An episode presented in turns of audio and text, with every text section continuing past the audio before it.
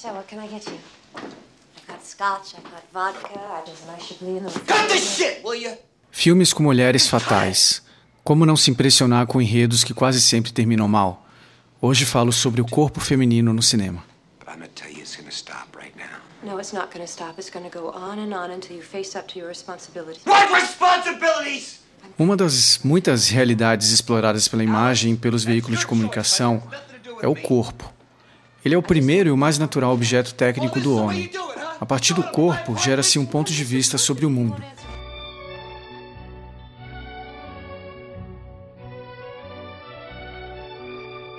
A perspectiva histórica do pensamento sobre o corpo tem origem na antiguidade.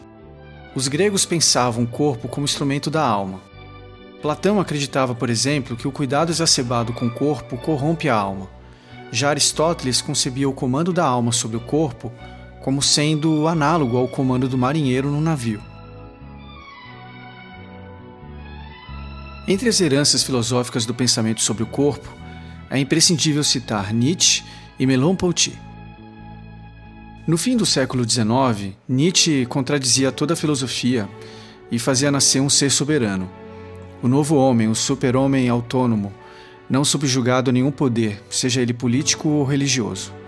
O eu, o ser próprio para Nietzsche, deve estar acima de qualquer poder sobrenatural. Para Merleau-Ponty, a existência é ser no mundo. O homem está no mundo e é no mundo que ele se reconhece. É a intersecção entre a pessoa consigo mesma, a pessoa com seus semelhantes e a pessoa com os fenômenos do mundo que vai formando no homem a consciência de mundo, perceber, sentir e depois pensar. Portanto, Nietzsche e Merleau-Ponty são exemplos de pensadores que rompem com a lógica clássica dual corpo e alma, emergindo variações, pluralidades e multiplicidades de pontos de vista que podem ser feitos em estudos sobre o corpo. Don't be in such a hurry. I'm hurrying away from you, you know that? No. Pain right in the ass. As múltiplas linguagens sonora, visual e verbal próprias do cinema permitem a análise do corpo feminino sob diferentes aspectos, através de signos como gestos, silhuetas, moda, maquiagem, comportamentos e padrões de beleza. A doutora em comunicação e semiótica Anna Mary de Carli escreveu um livro chamado O Corpo no Cinema: Variações do Feminino, onde esboça cinco categorias de corpos femininos consubstanciados, que quer dizer padronizados no cinema. O primeiro corpo é o fatal, caracterizado por mulheres calculistas que matam ou morrem por amor. O segundo corpo é o erótico, onde a mulher não apresenta tramas, conflitos ou punições. É puramente um corpo hedonista. O terceiro é o corpo emergente, através de mulheres inquietas, ansiosas e com preocupações existenciais. As protagonistas geralmente não são estonteantes. O quarto corpo é o híbrido, tão em voga atualmente, caracterizado pela ausência de um gênero definido. O quinto e último corpo é o voador, caracterizado por heroínas, supermulheres, aquelas dotadas de superpoderes.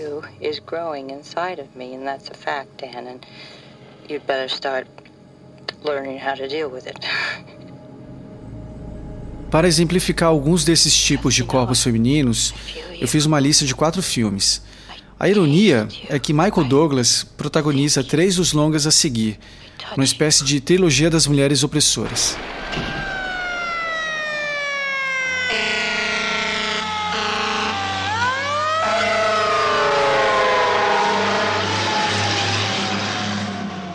Carrie, a Estranha, foi o primeiro grande sucesso de Brian De Palma em 1976. É um melodrama de horror operístico que reúne o gótico, o sobrenatural e um contexto adolescente. Para muitos críticos, é a melhor adaptação já feita para o cinema de um livro de Stephen King. O longa de 1 hora e 38 minutos de duração é centrado na opressão que Carrie sofre tanto em casa, por sua mãe fanaticamente religiosa, quanto na escola, por meio de bullying.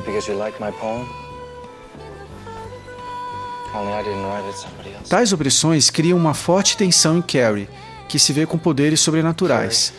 Ela, projetando vingança a quem a oprime, usa de seus superpoderes para realizar assassinatos em massa. A sequência, por exemplo, no baile de formatura, é uma das mais sangrentas da história do cinema.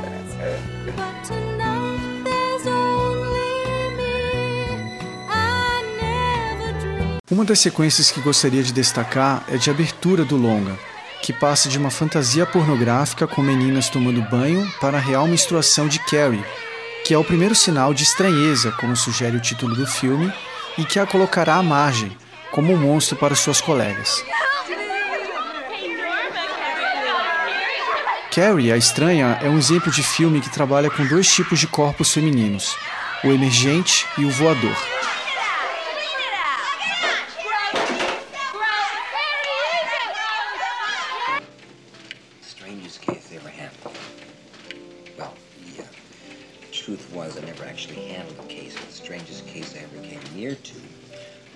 Uma das obras mais bem-sucedidas de 1987 e que acrescentou o termo fervedora de coelhinho ao nosso vocabulário é Atração Fatal, um filme de terror psicológico e, convenhamos, misógino, um suspense dramático e ambiente doméstico com tons eróticos. I escaped on a technicality. Which was what? I didn't practice family law. and it was true, you know, and she, she bought it. O longa de 2 horas e 3 minutos de duração narra como Dan Gallagher, papel de Michael Douglas, conhece a colega Alex Forrest, interpretado por Glenn Close.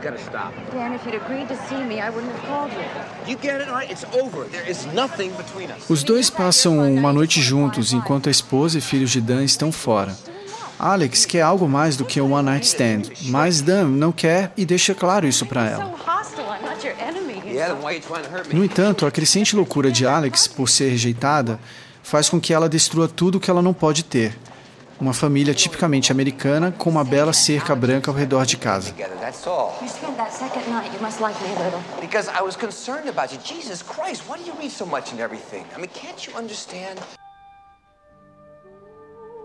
Atração Fatal, como o título sugere, é um exemplo clássico de filme que trabalha com o corpo fatal.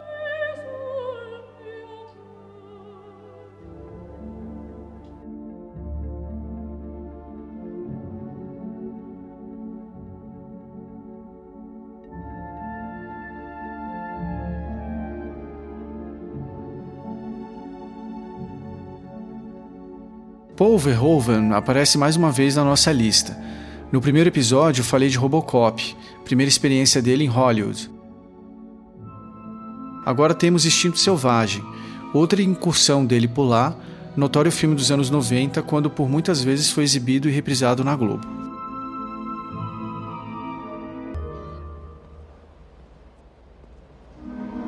O longa é um suspense erótico de 2 horas e 8 minutos de duração. Miss Trammell? Nick, papel de Michael Douglas, é um detetive encarregado sobre as investigações de um homicídio que ocorreram em São Francisco, nos Estados Unidos. Ele vai à cidade litorânea da Califórnia para interrogar a namorada da vítima do assassino, a escritora super sexy e rica Catherine Trammell, papel de Sharon Stone. So how did he die? He was murdered. Trammell é a principal suspeita do crime, pois havia publicado um romance com os mesmos detalhes do assassinato real. How long were you dating him? Durante as investigações, Trammell seduz Nick e eles passam a viver um triângulo amoroso com Beth, psicóloga de Nick. As histórias entre esses personagens se misturam, aumentando a desconfiança de Nick por elas, até o fim descobrir quem de fato cometeu o crime.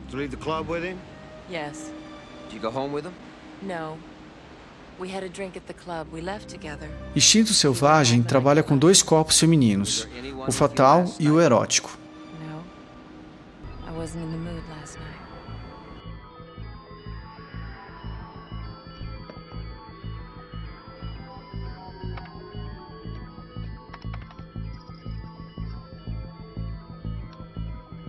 Assédio Sexual tem 2 horas e 8 minutos de duração e conta a história de Tom Sanders, papel de Michael Douglas. Oh, yes.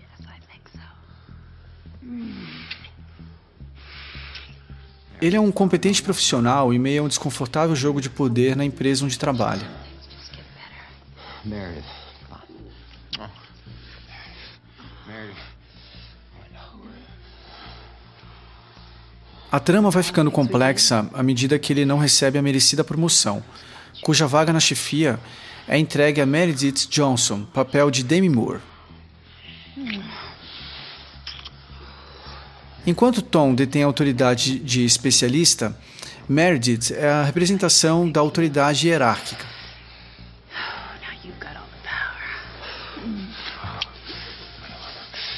Meredith coloca Tom numa situação delicada depois que ele renega fazer sexo com ela no trabalho. A cena é tórrida.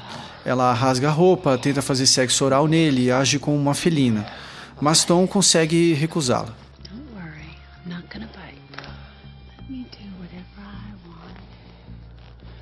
Come on, you just lie No. back and let me be the boss. Oh, God, no. No. Diante do caso, Meredith cria uma narrativa de assédio sexual. A partir desse momento, o filme narra o processo judicial envolvendo as defesas de ambas as partes.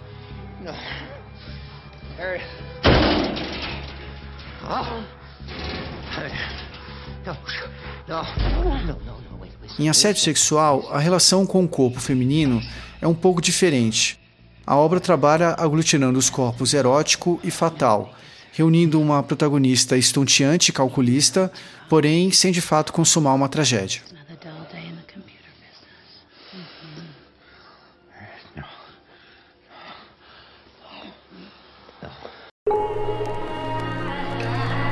As cenas que você ouviu neste episódio você pode assistir no nosso Twitter, arroba salvafilmes com dois L's. Se você quiser receber o conteúdo do nosso podcast por e-mail, basta acessar o site salva com dois L's.com e se inscrever na nossa newsletter. Toda segunda-feira enviamos dicas audiovisuais e preparamos uma lista de quatro filmes para você assistir. Então, até a semana que vem. Tchau!